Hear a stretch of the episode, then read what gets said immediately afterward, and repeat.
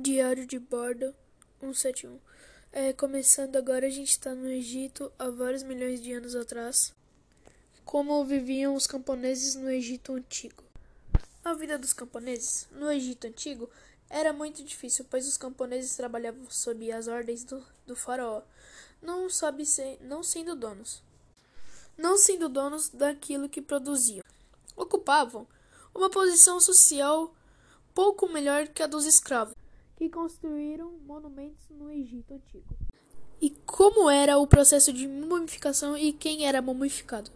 Mumificação é o nome do processo aprimorado pelos egípcios, em que retiram-se os principais órgãos, dificultando-se assim a sua decomposição, como eram as pirâmides. Para os egípcios, pirâmides representavam os raios do sol, brilhando em direção à terra. Todas as pirâmides do Egito foram construídas na margem oeste do Nilo, na direção do sol poente. Como os egípcios construíram as pirâmides?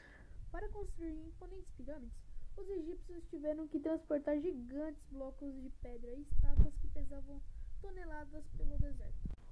Como o rio Nilo era tão importante para eles? Era importante para a sobrevivência dos egípcios.